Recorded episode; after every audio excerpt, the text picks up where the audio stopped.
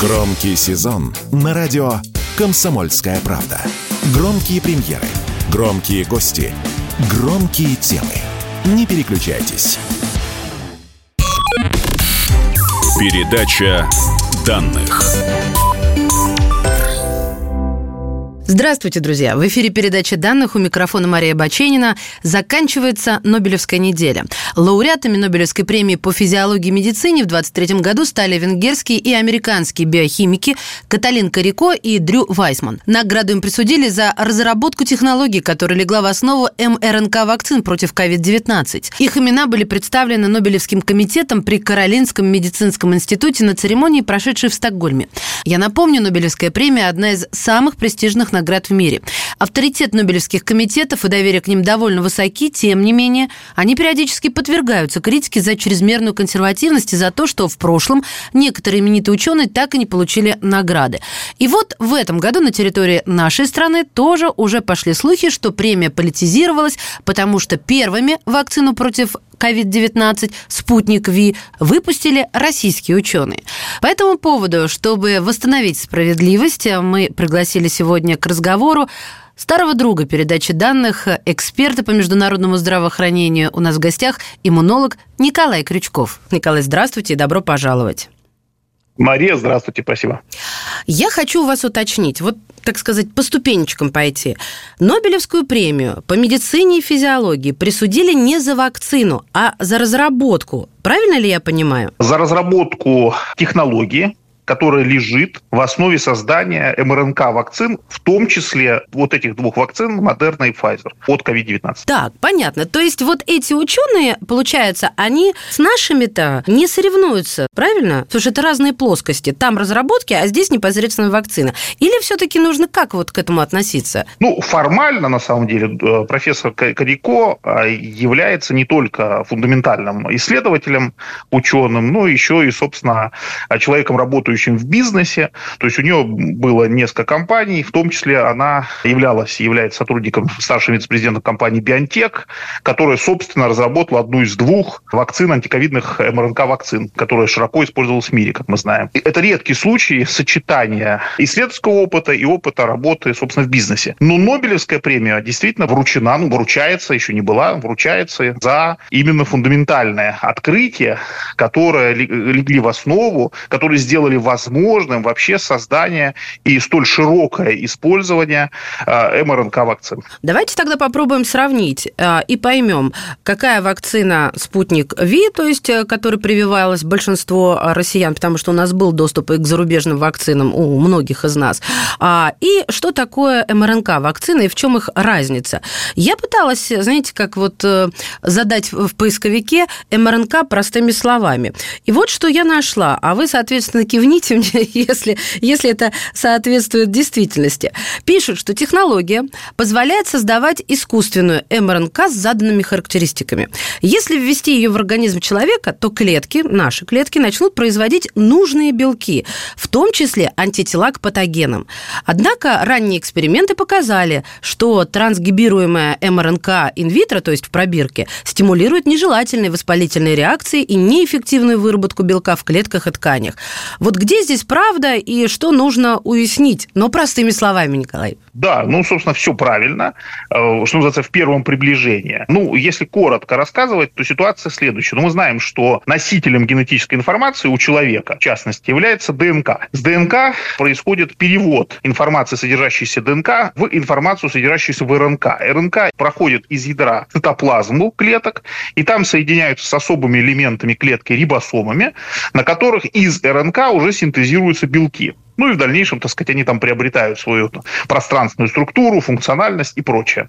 Вот таким образом работает а, живой организм. В данном случае речь идет о чем? О том, что созданы особые информационные РНК, минуя, естественно, этап считывания информации с ДНК, которые должны быть доставлены в клетку, в данном случае не в ядро, а в цитоплазму клетки. И так же, как и с естественных информационных РНК, с них должно а, происходить синтез белков. Но не тех, которые в норме организм синтезирует особых белков, на которые должен образовываться иммунитет специфически. Ну, в данном случае речь идет об S-белке коронавируса. То есть, по сути дела, мы вводим э, генетическую информацию, содержащуюся в РНК, форме информационных РНК, определенным образом, это, кстати, тоже сложная задача, доставляем ее в клетки. В клетках начинается синтез S-белка коронавируса, который при выходе из клетки формирует специфический иммунный ответ, организм образует те самые антитела, там клетки иммунной системы и прочее. Проблема заключается в том, что если мы используем, ну, скажем так, стандартные кирпичики вот этих самых РНК для того, чтобы произвести такую вакцину, у нас возникают сразу много проблем. В частности, организм распознает, есть специальные механизмы распознавания, так называемые тол-подобные рецепторы, но не только. Это врожденный иммунитет, который сразу распознает вот эти последовательности, выявляет их условную искусственность для организма и включает воспалительную реакцию, фактически их уничтожая еще на поступе в клетку. Далее, попадая в клетку, они тоже сталкиваются с определенным ферментом, который тоже стремится их уничтожить. Если это не получается, то клетка сигнализирует о том, что у нее проблемы, есть чужеродные компонент, элемент, и, соответственно, включает включается так называемый механизм клеточной смерти. Клетка такая уничтожается. В результате эти препараты вот в такой естественной форме, они, к сожалению, не работают. То есть они вызывают иммунную реакцию, синтез белка крайне неэффективен, то есть КПД очень низкий. Ну и, собственно говоря, никакого толку от них нет. И вот, собственно, за что дана Нобелевская премия? За то, что, в общем, выявился механизм определенный, что модифицированные вот эти кирпичики, которые э, строят вот эту самую информационную РНК в вакцине, если их правильно модифицировать, то иммунная система перестает а, реагировать на эти элементы как на чужеродные. Синтез белка а, в клетке, уже это внутриклеточный механизм, не снижается, не подавляется. В результате мы не имеем воспалительных реакций при использовании таких препаратов, и мы имеем высокое КПД по синтезу белка на основе этих препаратов. Ну, есть еще, на самом деле, третий момент. Он реже озвучивается, он менее типичен для тех, а, в данном случае, значит, активных веществ, которые содержатся в антиковидных вакцинах, ну, тоже это на самом деле влияет. Вот такая модификация, она еще способствует большей стабильности самого активного вещества в готовой лекарственной форме. В чем одна из главных проблем с МРНК-препаратами? В том, что вот эта самая информационная РНК, которая составляет основу таких препаратов, они крайне неустойчивы во внешней среде. И вот такая модификация, она повышает устойчивость их во внешней среде, хотя, как мы видим, для вакцин Pfizer и для вакцин Moderna по-прежнему, мы помним, исходно было там минус 70 градусов, необходимо было хранить хранить препарат. Потом минус 20 градусов, но срок годности несколько снижался. В общем, это остается большой проблемой. Тем не менее, пути решения этой проблемы также намечены. И вот фактически этот механизм был подсмотрен у природы, поскольку именно у млекопитающих происходит такая естественная, умеренная модификация. То есть, по сути дела, с ДНК считывается РНК, и потом э, уже на готовой РНК происходит частичная модификация вот этих самых э, кирпичиков, которые выстраивают это РНК. И в результате этого организм как бы понимает, что это свое, а не чужеродное. Также регулируется функция. И вот фактически вот это открытие, оно позволило в составе препаратов использовать такие информационные РНК, которые организм не воспринимает как чужеродные, а воспринимает как свои и начинает активно их использовать для синтеза нужного нам с точки зрения формирования иммунитета специфического, нужной нам микроорганизма. Угу. Сложно. Я представляю, как это было сложно создать. Если это понять, достаточно сложно, потому что сразу же всплывает столько школьных э, э, терминов, да, вот РНК, ДНК, органеллы. Господи, э, комплекс Гольджи это в нашей клетке, да, эукариотской или, или в растительной? Я уже не помню. Так, хорошо. А... Он не имеет отношения. Понимаете? Ну, в кучу все. Скажите мне, пожалуйста, Николай, а наша-то, а, хорошо, вот МРНК мы рассмотрели, а теперь давайте нашу на основе аденовируса. Тут как, как работает, тоже, чтобы вот было понятно и простыми словами. Значит, есть вирус, аденовирус, который вызывает острую респираторную вирусную инфекцию. Да? Фактически это ДНК-вирус, он проникает в клетки целевые, например, клетки слизистых верхних дыхательных путей. И задача вируса, естественно, это воспроизводить самого себя. Начинается фактически определенный механизм, включает вирус внутри клетки, он как бы ее захватывает и начинает активно, во-первых, э, э, дублировать свою ДНК, а во-вторых, синтезировать кодировать белки, ну, соответственно, через РНК. Да, точно такой же механизм используется. По сути дела, клетка вирусом захватывается. В данном случае мы используем этот готовый вирус, который может эффективно проникать в нужные нам клетки, да, потому что ну, природный механизм, но мы лишаем его способности к размножению, то есть самовоспроизведению. То есть мы гарантируем, что, ну, практически гарантируем, что не будет, по сути, самой инфекции, самого инфекционного процесса. Но вот процесс проникновения в клетку происходит.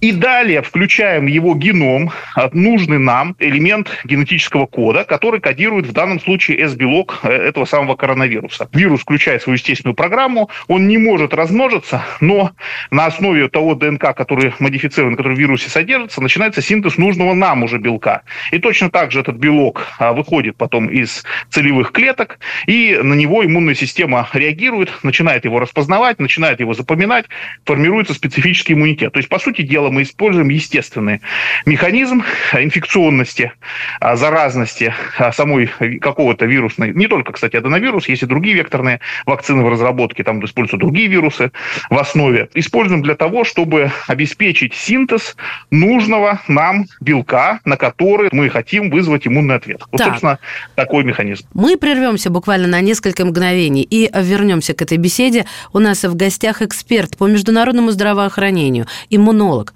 Николай Крючков. Передача данных. И снова здравствуйте. Это передача данных. У микрофона Мария Баченина. У нас в гостях эксперт по международному здравоохранению, иммунолог Николай Крючков. Николай, мы обсудили МРНК-вакцину достаточно подробно, а теперь давайте на другую чашу весов положим такой же рассказ, ну а может быть немного иной, про российскую вакцину «Спутник Ви», которая использует в своей основе аденовирусный вектор со встроенным в него фрагментом генного материала SARS-CoV-2. То есть совершенно другая технология. Ну, принцип использования векторов, в том числе в вакцинологии, но не только, он, в общем, изучается давно. Ну, в действительности МРНК-вакцины ведь тоже, и Корико, и Вайсман, они занимались этим с начала 90-х годов, больше 30 лет. Но и векторные вакцины развиваются давно и довольно успешно успешно. Если мы говорим про векторные вакцины, на сегодняшний день очень сложно сказать, кто из многочисленных сотен, многих сотен исследователей внес решающий вклад. По сути дела, речь идет о том, что очень большая, э, на протяжении длительного времени, да, более длительного времени, чем РНК-вакцина, эта тема развивается. И поучаствовало очень много людей, а, очень много исследователей, так что теперь определить какой-то решающий вклад довольно сложно. Наверное, можно, можно кого-то отдельно выделить, но понимаете, в чем дело? Если кого-то выделить в этой теме, все равно будет обидно всем остальным 99% исследователей, которые тоже в эту тему внесли заметный вклад. В данном же случае, когда мы говорим об МРНК-вакцинах, мы видим, что есть два человека, которые, в общем, общепризнанно внесли решающий и отличный от других точки зрения там, да, э, значит, масштаба вклад в эту тематику. То есть мы здесь можем а, выделить именно тех двух человек, которые внесли именно решающий вклад. Другие, другое дело, что есть масса исследовательских групп и так далее, которые тоже очень большой вклад вносили. Их много, также много. Николай, но вы нас никак не приблизите к тому, на ваш все-таки взгляд, справедливо присудили Нобелевскую премию по медицине и физиологии? Или тут есть шероховатости? Ну, с моей точки зрения, присудили справедливо. Дело в том, что ожидали это, что это будет еще в прошлом году, а ожидали, опять же, в этом году. Если бы не случилось в этом году, наверное, случилось там в ближайшие пять лет точно, практически. То есть, в принципе, об этом говорили, это обсуждали, и на протяжении, там, начиная с 2021 года, а, они были кандидатами а, в топ-5 среди всех а, кандидатов на присуждение Нобелевской премии по этой теме. Но справедливости ради, аденовирусный вектор известен давно, и есть человек, который был создателем этого направления. Он до сих пор живет в Канаде, пенсионер. Его зовут Фрэнк Грэм. Он не претендовал на Нобелевскую премию, он никогда ее не получал, он просто получил канадскую премию. Вот э, он считается, как бы сказать, отцом-основателем. Дело не в том, что он тянет или не тянет. Дело в том, что а, есть другие, вообще принцип создания векторных а, вакцин, да и не только вакцин, он предполагает возможность использования разных векторов, да. То есть аденовирус просто по многим параметрам удобный, но есть и другие довольно удобные векторы. Например, скажу, это вирус кори, аденоассоциированный вирус, ну не только, их много. То есть мы выделяем аденовирус, но это явно, так сказать, к ковиду, когда будет, опять же, привязка, но при этом мы понимаем, что и другие э, векторы, они как бы ничем не хуже тоже, да, получается по многим моментам.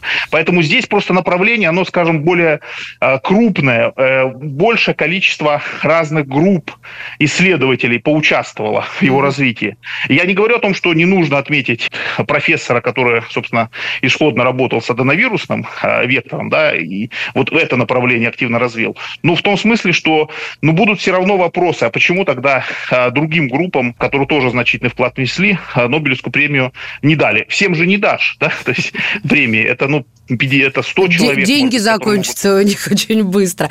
Но у меня есть еще один вопрос. Наиболее масштабно производится МРНК-вакцины компании Pfizer, а, векторная а, вакцина компании Johnson Johnson.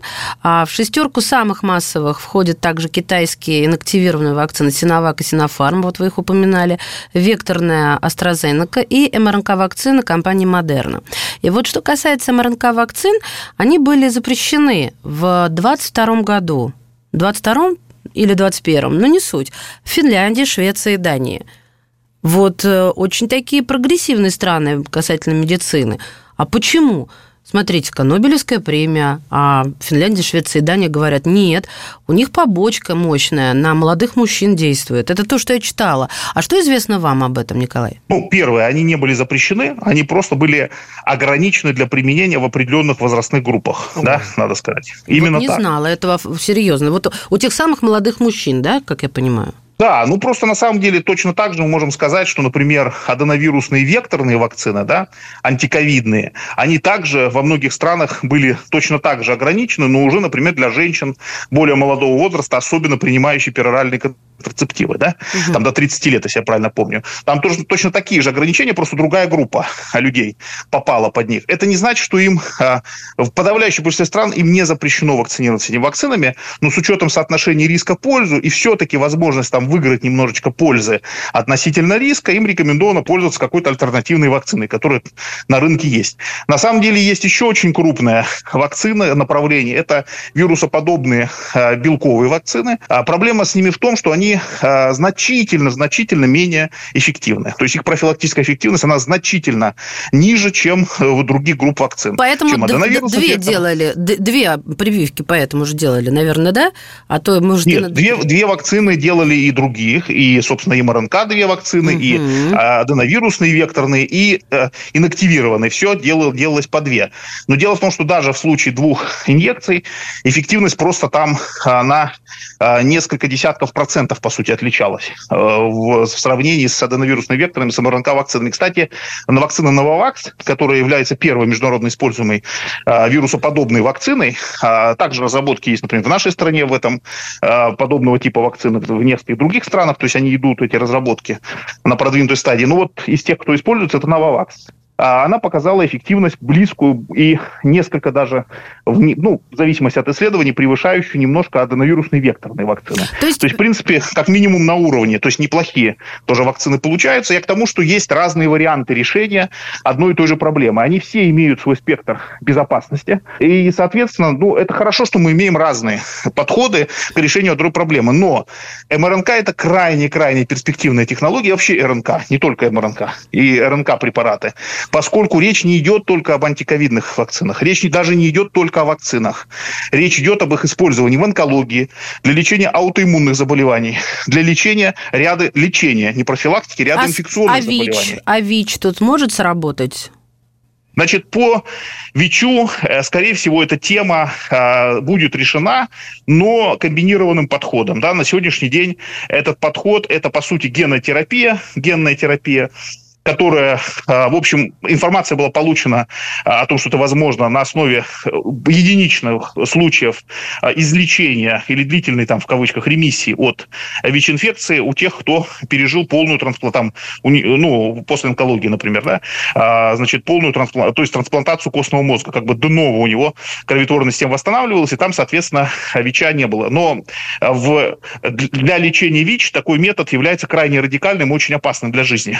Поэтому потому что соответственно... они слабенькие, да, я понимаю. Это, ну, это очень высокая летальность у них uh-huh. и так далее. И никто на человеке без тяжелого онкологического заболевания это делать не будет. Поэтому есть подход, который, а, значит, видоизменяет определенным образом, это генотерапия, у взрослого человека видоизменяет структуру целевых для ВИЧа рецепторов, то есть ВИЧ не получ, получает резко меньшие возможности по тому, как там размножаться, передаваться от клетки к клетке. Жрать ему не дают, поняла вас. Да, да, и проникать просто в клетки, да, и их захватывать. И второй момент – это как бы использование там еще дополнительного компонента, который также способствует вычищению, значит, э, вот этого вируса из организма. То есть, скорее всего, вот какой-то из комбинированных подходов, он будет обладать эффективностью. Я не думаю, что стопроцентный, конечно, но эффективность будет неплохая. Вот недавно в Temple University, также, кстати, тот же университет, э, если правильно помню, в э, Филадельфии, там исследовательская группа давно на эту тему работает, они как раз предложили препарат, и ранние стадии исследований показали его высокую эффективность именно для излечения ВИЧ. То есть потенциально мы еще подтвердить это не можем, еще несколько несколько лет работы должно быть для этого. Но, тем не менее, подход такой, возможно, возможно сработает. Я к чему говорю, что МРНК и вообще РНК-препараты – это очень большой класс препаратов. И здесь понятно, да, что люди, которые сейчас получили Нобелевскую премию, здесь можно их сравнивать с другими, можно не сравнивать, другой вопрос. Они, а, по сути дела, все это направление РНК-препаратов, не только вакцин, а, сделали возможным. Это не значит, что все проблемы решены. Мы знаем, что есть большая проблема со стабильностью. Остается еще проблема проблема с эффективностью и безопасностью доставки этих МРНК. Они же должны как-то в клетку проникать. Вот здесь хочу спросить, вопрос. так наш а, э, спутник, он эффективнее, чем МРНК? Я что-то никак не, не поняла вот из, из хода беседы, а, потому что вы говорили про эффективность, и я немножко тут потеряла нить. Формально, да. формально на основе публикаций исходных, да, потому что потом это все намешалось на э, актуальные линии под линии э, SARS-CoV-2 инфекции. Но изначально а, была показана несколько меньшая эффективность, да, чем у МРНК вакцин. Надо сказать, что там с учетом разброса, внутригрупповых разбросов дан, э, результатов, а, мы, получим, мы говорим, что я примерно говорю, что эффективность либо сопоставимая, либо несколько меньше у МРНК вакцин, чем у аденовирусных векторных вакцин, чем у МРНК. Но а, она не кардинальна более ниже. Поняла. То есть там сопоставимо. Николай, спасибо вам огромное, друзья мои. Столько нового узнали. И заодно еще э, курс э, общей биологии за восьмой класс, ну, у кого как. У меня это было в восьмом. Экспресс-методом от Николая Крючкова прошли. У нас сегодня в гостях был эксперт по международному здравоохранению, иммунолог Николай Крючков. Благодарю вас. Спасибо.